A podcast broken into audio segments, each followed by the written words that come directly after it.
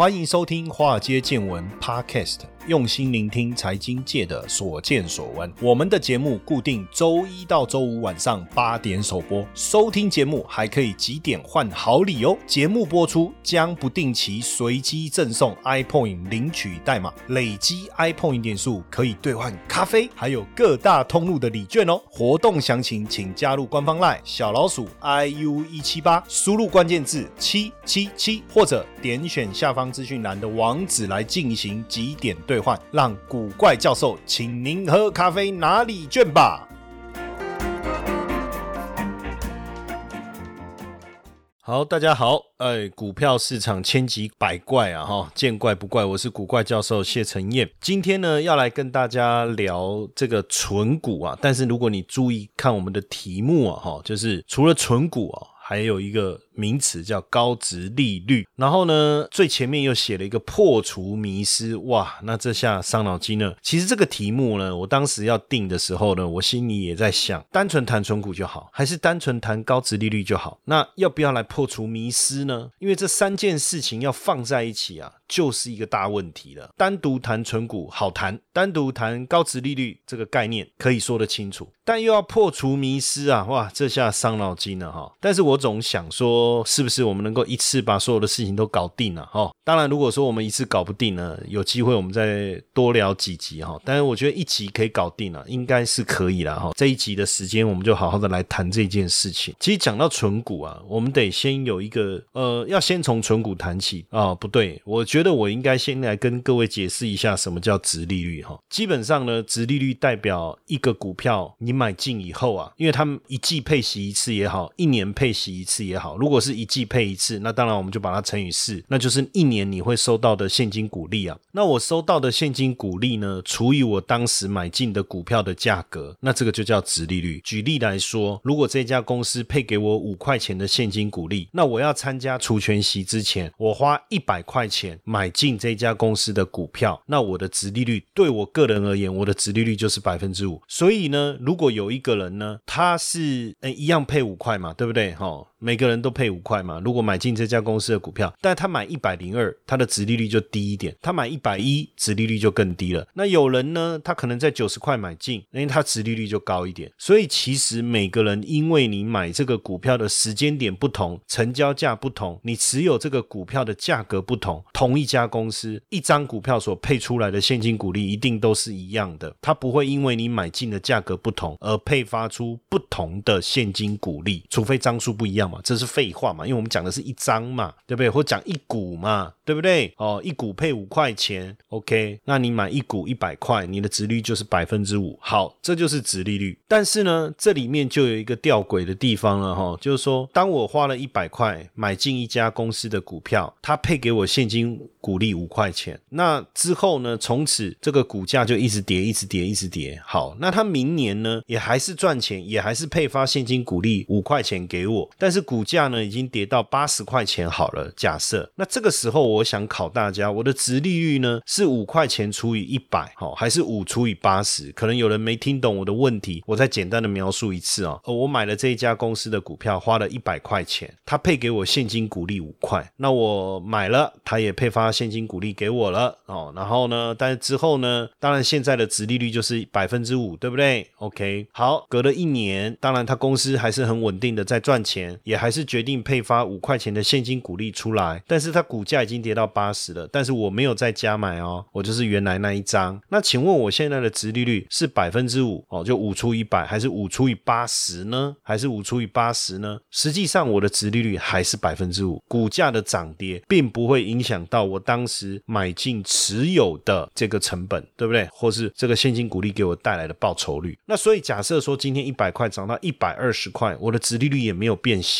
理解吗？因为当时我买的就是一百块钱。好，我们先有了这个直利率的概念。那接下来我们当然有了直利率概念以后，我再回来谈存股，好不好？那基本上呢，在存股的时候呢，大部分人现在谈的几个重点，就是说最早的时候，当然大家谈存股，就说啊，要不要存金融股？哈，要不要存银行股或是金控类股？这个这样子的想法，但是各有不同的论点呐。哈，有人会觉得说存银行股很好啊，银行又不会。倒。对不对？然后呢，有人说存银行股干嘛？配发的股利其实并没有很高，银行当然不会倒啊。那其他公司会说倒就倒吗？所以会不会倒这件事有什么好讨论的？其实各有各的。说法，但基本上呢，我们必须先理解存股的出发点。就存股这件事情来讲，你的定义是什么？我觉得那个比较重要。说老师啊，我今天存股的目的就是我要长期持有。那长期持有呢，你是要赚它的现金股利，还是要赚价差？你如果说今天赚价差，你有什么把握它未来一定会涨？如果你没有把握它一定会涨，那怎么何来存之有呢？如果我告诉你，有一天你存钱，存了存了钱会不见。你要不要存啊？为什么钱存着存着会不见？哎，我也不晓得。我总是把我的钱存在我的枕头底下，但是存着存着就不见了。更莫名其妙的事情，这个钱跑去哪里，我也不敢问，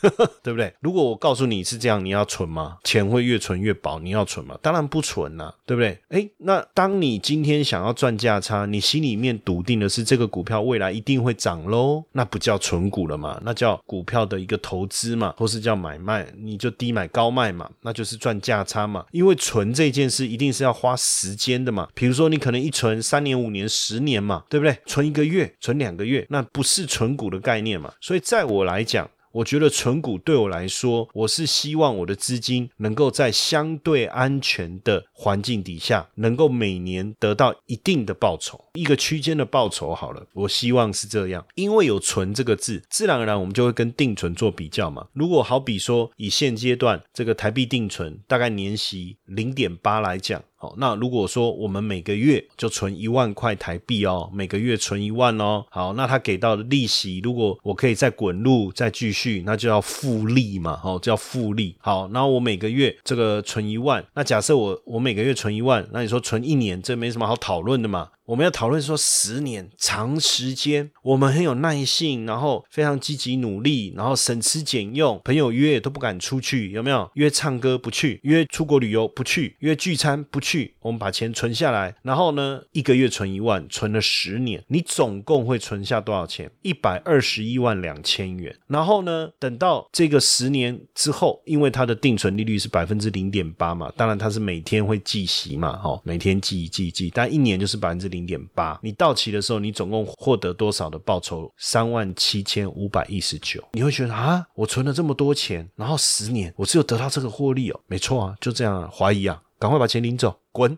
哎，可是假设今天我们存一个百分之四的，我也是每年哦每个月存一万，同样也是存了一百二十一万两千元。但是因为它是年息四趴，但是它就不是以日计息啊，因为存股就是每年时间到了，它它配发给你一个现金股利嘛，哈。那当然就是说，那怎么存？当然就是我这一万块就要去买这个股票啊。当然不一定刚好买足嘛，不一定一万块会全部用掉，而且可能还有手续费。但这个因素我们都先撇。到一边先不讨论，好，那在这样的情况下呢，你存下来十年后，你可以拿到二十五万九千多，将近二十六万。你看，比刚才定存零点八，足足多出二十几万哦，多出二十几万哦。当然，这时候很多同学就说：“哎，老师，你这个概念不错，我们可以把那个数字改一下，改什么？把那年息百分之四改成百分之八。”我说太漂亮，聪明，而且我说，那你要不要干脆改成更高？把四改成二十好了，那更多了。投资不是这样子嘛？不是说你改了数字，它数字变大了，你就一定能拿到，对不对？所以，我们今天要谈的就是说，第一个迷失啊，你一定要记得啊，不是说殖利率越高。就代表越好，因为刚刚我们讲的值利率嘛，对不对？重点是这个值利率是不是每年稳定的出现？因为你今年配发给你现金股利五块钱，你当时买这个股票花了一百块，你的值利率是百分之五。明年呢，它是不是还是能发五块给你？后年呢，是不是还能发五块给你？哦，如果可以，那这个是好的。那如果不行，拢给供你了哦，就讲很多啊，什么配息到最后也没拿到，那就是多讲的。所以我觉得在这里呢，我们要先去理解一件事情。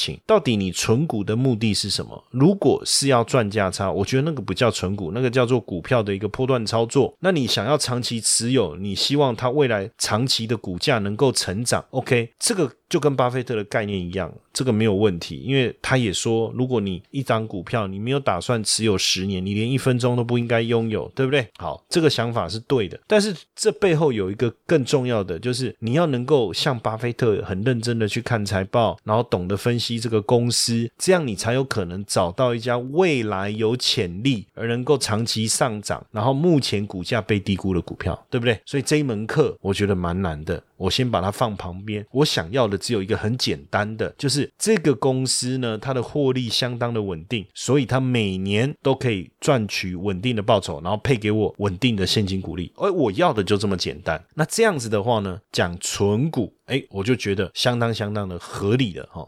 你时常听到“财富自由”这四个字，却不知道实际上该如何达成吗？每天上下班规律作息，是不是已经觉得疲惫不堪了呢？常说投资理财很重要，但是该从哪里开始入门呢？比特币投资，相信大家都有听过，但是却不知道该从何开始。因此呢，我们开设了一门比特币新手变行家，听名字就知道你是新手，也适合上课。除了有完整的基础策略课程两百分钟，还有一百分钟的实战直播，每个月可以让大家在线上和老师一同练习。另外，古怪教授还额外提供学员免费申请十 USDT 的奖学金。这么完善的课程，你？还在等什么？课程原价六千六，现在五折优惠，只要三千三！立刻加入官方 LINE 小老鼠 iu 一七八，输入关键字 BTC，取得课程优惠资讯，还送你免费的比特币教学懒人包。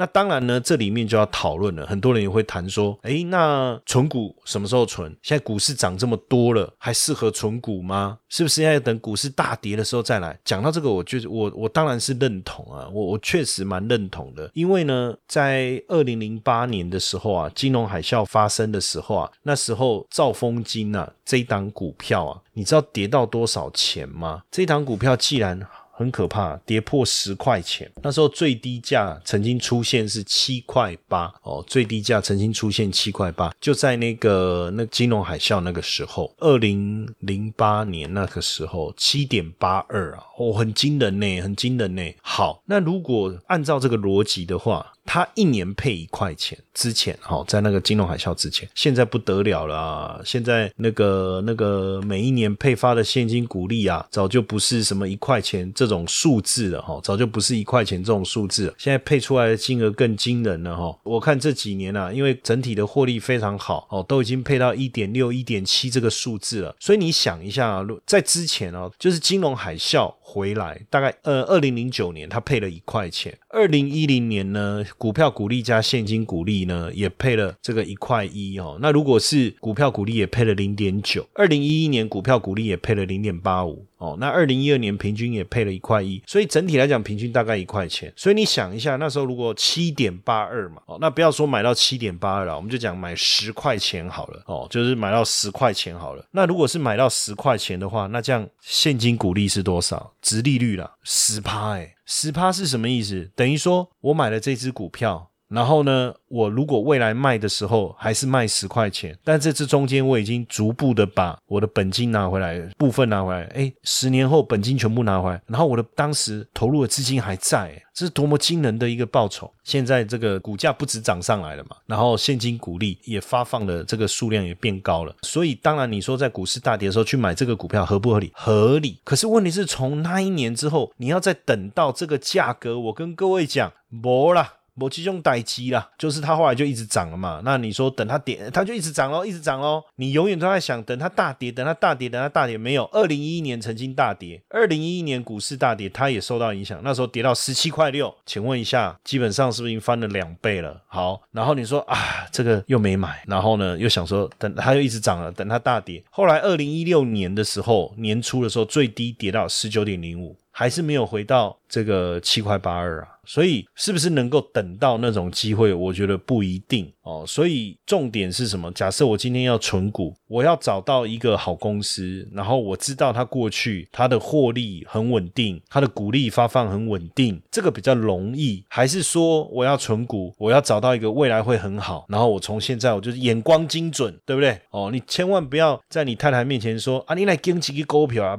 这么眼光这么差哦，千万不能这样子跟你的太太讲，因为她一定会回一句话，就是眼光差才会选嫁给你。要不然怎么会嫁给你呢？你还怪我眼光差，选了这档股票。这时候我们是无言以对嘛？我们只能说，其实你误会了啦，你眼光其实很好的啦，对不对？我刚才跟你开开玩笑嘛，干嘛这么在意？是不是？其实很难嘛。所以我说你要能够去押对宝，像巴菲特这样的精准眼光，我觉得不容易。所以存股对我来讲，一个很简单的观念，我就看他经营的项目，我就看他过去的获利，我看他过去所发放的股利，我一定能够知道这个公司未来。长期能不能同样的以这样的方式来对待我，对不对？所以为什么我我我常常鼓励别人说，哎，你你你你这个。去相亲也好，或是交男女朋友也好，我跟我儿子说，你一定要问一下对方，就是能够了解一下他跟其他人相处的情形嘛，对不对？你才能知道你未来你跟他相处的时候会是什么样子嘛，这个很重要嘛，对不对？哦，那所以选股票同样是这个逻辑啊。所以在我来讲，存股这件事情，我不是在赌它的未来的价格会有很好的一个发展，我在期待的是它的未来能够跟过去一样，然后稳定就好。这个就。好像呢，我们在选职业嘛，两条路嘛，一条去银行上班，我我那时候啦，就一个选择嘛，哦，其实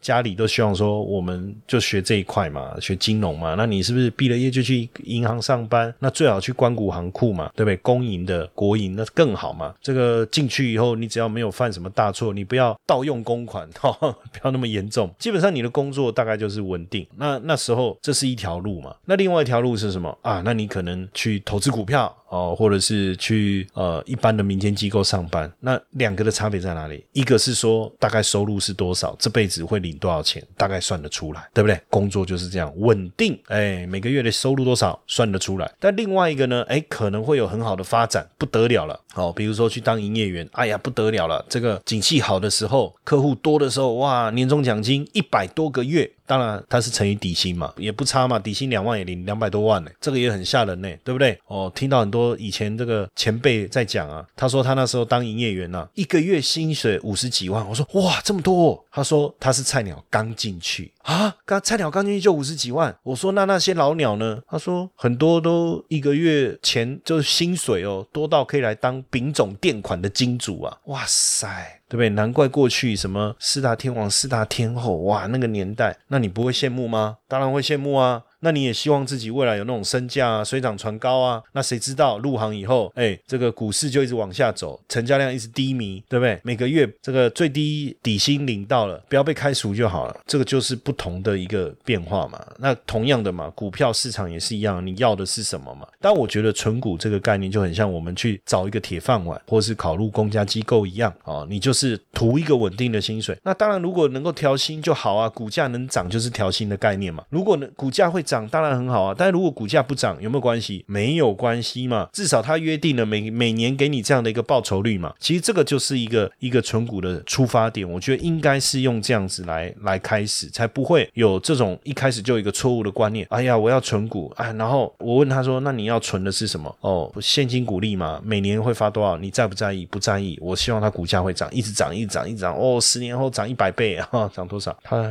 如果你问我这个有没有这样的标的？那如果哎，我能够有这样的一个把握的话，你觉得我现在的身价应该很惊人了吧？对不对？哦，所以你看我有这样的身价吗？没有嘛？那你怎么问我这种问题呢？是不是？哦，所以呢，其实存股就是一个不贪心、求稳定，然后希望企业每年稳定获利，同时配发给我们稳定的现金股利。所以为什么我觉得说金融股没有问题，就是这样。不要去讨论说会不会倒这件事，它怎么会倒？如果连金金融股都会倒，都会有问题了。那基本上你投资什么大概都有问题。当然，另外一个比较不支持大家投资金融股的原因是什么？它可能是从机会成本，什么意思呢？就是有其他的公司，它可能有更好的机会，它的现金股利的发放换算的值利率也比金融股好。那为什么要放在金融股呢？为什么不放在其他地方呢？而且未来金融股真的能够有这样稳定的获利吗？可是实际上，我要告诉各位哈，纯股不是说我们真的放在那，我们就再也不能动了，你懂吗？不是说今天我买了金融股，然后金融环境市场出了一些状况，有一些问题，然后我们也看懂，也看得出来，然后我们还傻傻的站在那边都不动，然后任凭它这个发生问题，也不是这样哦。所以不要把一个事情哦想的这么极端。我们其实存股是我们的目目的嘛，对不对？我们希望每年能够拿到稳定的现金股利，这个是我们想要享受的过程嘛。那我们当然要去找到从过去来讲，它有这样子的一个记录的企业嘛，对不对？来帮我们赚钱嘛。那你说未来会怎么样？那万一怎么样的话，如何又如何？发生了吗？还没嘛。那还没发生，干嘛在那边自己吓自己呢？那你说等发生的时候，难道都来不及调整吗？你都没有办法有机会来应变吗？不至于嘛，对不对？好，所以我觉得不需要这么极端的想法。好，所以我觉得金融股本身其实就蛮符合我们要存股的一个方向跟思维。当然你说。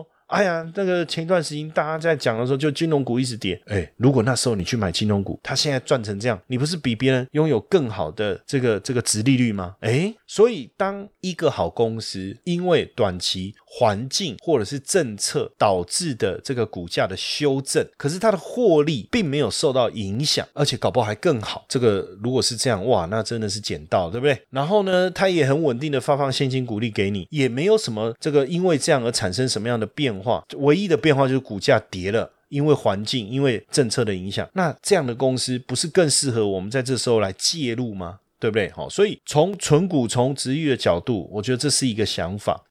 嗨，各位听众粉丝们，大家好！我们也感谢 Mr. Bus 邀请华尔街见闻来合作这一次的支持回馈计划。嗯，如果你喜欢我们的节目，而且愿意实际的啊来支持我们的华尔街见闻，大家可以直接变成我们华尔街见闻的 sponsor。你可以选择呢一天不到十四元的定期赞助方案。这个方案呢可以额外解锁更多的隐藏版的内容，提供给大家更深入的财经资讯。好。很多同学会说：“我就是喜欢古怪教授，我不要承诺，我不要回馈。”我只要抖内好，没问题，没问题。那大家就可以选择我们制定的金额赞助方案，弹性支持，没有压力。那希望大家大家持续支持我们的节目，那也不要错过我们的赞助回馈计划，因为大家的小小的支持，对我们华尔街见闻的团队啊是最大的鼓励。那详情可以点选资讯栏的赞助连接，立即下载 Mr. Box 成为我们的 sponsor，好不好？大家一起来支持我们。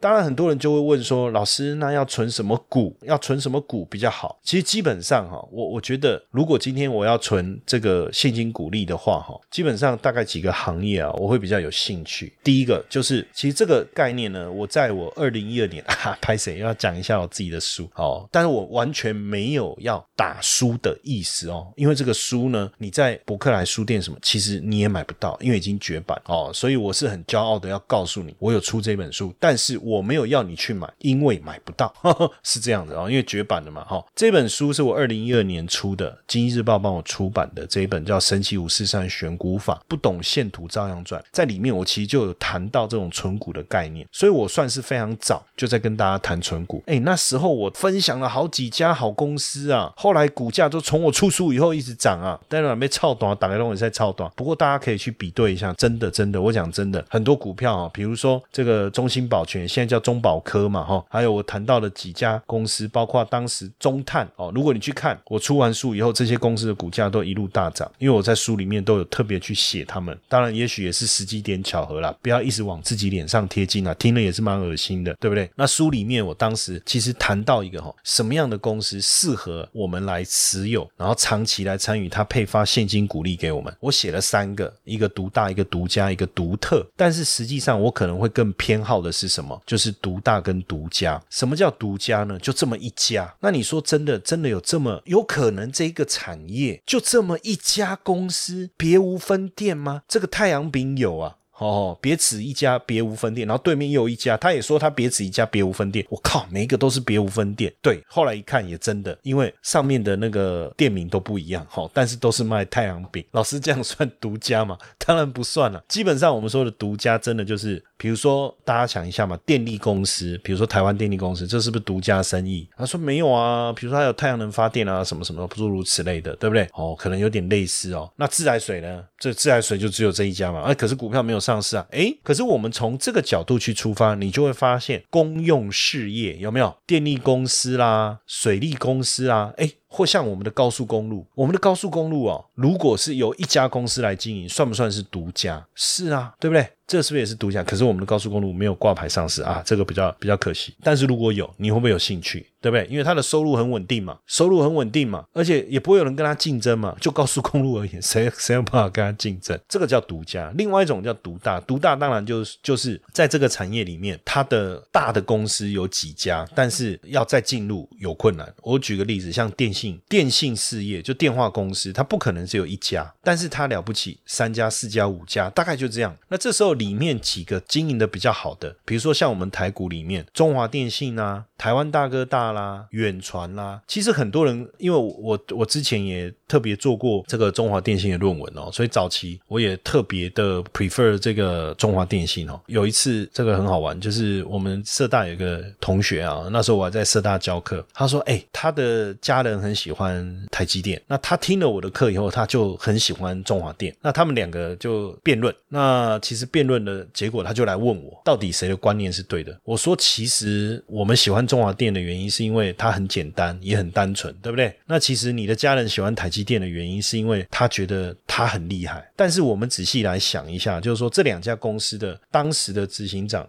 是谁在在当时台积电是张忠谋嘛？那中华电信是谁？其实现场我们问，没有人没有人说得出来。我说这就对啦。你看，如果一家公司的董事长或者是负责营运的人是谁，我们都不知道，他还可以做得这么好，这是不是一家很值得拥有的公司？对不对？哦，更简单来讲，就派一只猴子来都能经营嘛，对不对？哦，这样子，他说哦，那他懂了。诶，可是老师，你这样的意思是说中华电信的那个老板是猴子吗？不是，不是，不要那个不要给我乱传，我不是这个意思哈。然后。呃这个是巴菲特讲的。巴菲特说，一个好公司就是这个公司的经营稳健到连白痴进来都可以这个管理这样子，对不对？那当然，后来的结果是什么？就是台积电股价一直涨，好，然后中华电信股价都没在动。当然，它就是回馈给你中华电信，就每年四块、四块半、五块的一个现金股利嘛。哦，那所以我都说，你的出发点是什么？想要有稳定的现金股利，还是你说没有？我想要找一家公司，未来有可能越来越好，股价会越来越。高，那这是两个不同的出发点，那看你你的出发点是什么了。那当然，我觉得说像这种能够稳定配发现金股利的公司，其实就长期来讲还是非常好的一个核心呐，核心的这种持股的标的啊。那当然，你说最好的产业会是什么？其实我一直在讲哦，最好的产业就是落在比如说公用事业啦，哦，落在这种像我讲高速公路啦这种类别哈，这个我觉得相对来讲会比较好。那更重要的是，当然到底这个。公司的获利稳不稳定，能不能稳定的配发现金股利出来？哦，那我觉得这个才是重要的关键啊。那当然对我来讲，如果它的值利率高，那我我会觉得更好。其实最近也有同学在问。这个香港高股息，因为他说老师最近这个香港局势的一个影响，导致香港高股息的股价好像也持续下跌，这样会不会有问题？而且这里面好像也投了一些房地产的股票。当然，第一个房地产的股票受到恒大地产的影响哦，似乎有比较大的问题。但是不代表所有的地产公司都出现像恒大地产这样经营的状况，因为那是它本身的问题，不是房地产业的问题。很多的在香港的房地产。业，他们其实是稳定的在收取租金的哦，所以它配发的它的收益就很稳定，它配发的现金股利也自然而然很稳定。而且香港高股息里面有很多的公司，比如说呃中移动哦，这个就是这个跟电信有关的，对不对？像这个港口类的股票，比如说招商局港口啦、中原海运港口啦，那这些就是哎，它港港口在那边，你要靠岸，你就是收钱啊。那这个获利也很稳定啊。景气好收多一点，景气不好也不会少到哪里去。然后像这个浙江沪杭甬啊，或是宁沪高速，就是我刚才讲的高速公路的这种概念。那高速公路的概念，你车子一定会在上面跑嘛，除非哪一天都没车了嘛，它是收不到钱的嘛，不然基本上没有什么太大的问题，对不对？另外也包含了这个像金融类的股票，比如说中国银行啦、工商银行啦、交通银行啦这些大型的银金融股。那其实金融股呢，基本上在升息的这个环境底下，它未来的这个营运的一个这个获利的状况，各方面来讲，自然而然就会更好。当然，因为呃，目前香港。也好，大陆也好，大部分的股票呢，可能都受到政策面的冲击的影响，出现比较大的修正。但就我刚才讲的嘛，如果一个股票政策面的影响或是环境的影响，并没有影响到它的获利。呃，也没有影响到它的配息的话，那反而这些股票如果出现大幅度的修正的时候，哎，反而是很好的买点呢。哈。所以像香港高股息这一类的相关的 ETF 啊，其实台湾也有哦。那我像我们自己也是定期定额在买，当然不是要鼓励大家说啊，你一次很多钱啊就投入啊什么什么。我觉得资产的一个配置啊，你要有核心跟卫星的概念哦。这个之前我也跟大家聊过，所以比如说核心。哎，我就是定期定额去存这些高股息的哦。你要存台湾的也好，海外的也好哦，都可以。台湾的股票、海外的股票都好看你自己想要的是什么。那我觉得这个香港高股息它的值利率比较好。那我觉得，哎，那现在价格又低，对我来讲吸引人，我也可以承受这个相对应的风险。那我就固定的投资它。好，那当然你其他卫星的部分你要操作什么，你才去做一个调配。其实这个才是我在讲说存股也好，哦，或者是说以这种高值。利率的角度去出发也好，应该要有的正确的观念了哈。所以啊，在这边我其实也是要特别跟大家提醒哦，就是说纯股也好，高值率也好，其实它是一个核心的资产配置的一个思维。所以你要选的公司呢，就是要够大。获利够稳定，景气不好的时候，它不会受到很大的冲击；景气好，当然会好一些些。但是，就好像中华电信、像中移动，哦，像我刚才讲的这个四大工商银行、呃，四大行库、工商银行、中国银行等等，哦，或者是像港口啦、高速公路这一类的股票，其实基本上景气不好，他们不会少赚；景气好，它多一点点。但是也不会很夸张。那这样子的公司的股价呢，也会在一个区间稳定的一个变化。那如果刚好因为政策面或环境的影响，导致它股价大幅度的修正，说到底，我还是觉得是一个很好的一个布局点了，好布局点。所以把它们作为核心，然后呢，你自己再去思考要做什么样的一个其他的一个配置操作。哦，那这个才是我常在讲纯股真正的一个重要的一个思维，好跟大家分享。那我们今天的分享就到这边，谢谢大家的收听，晚安。嘿，各位铁粉们，如果喜欢华尔街见闻，请大家多多按下分享键，让更多人能听到我们用心制作的节目。你们的一个小动作，是支持我们节目持续下去的原动力哦，快去分享吧。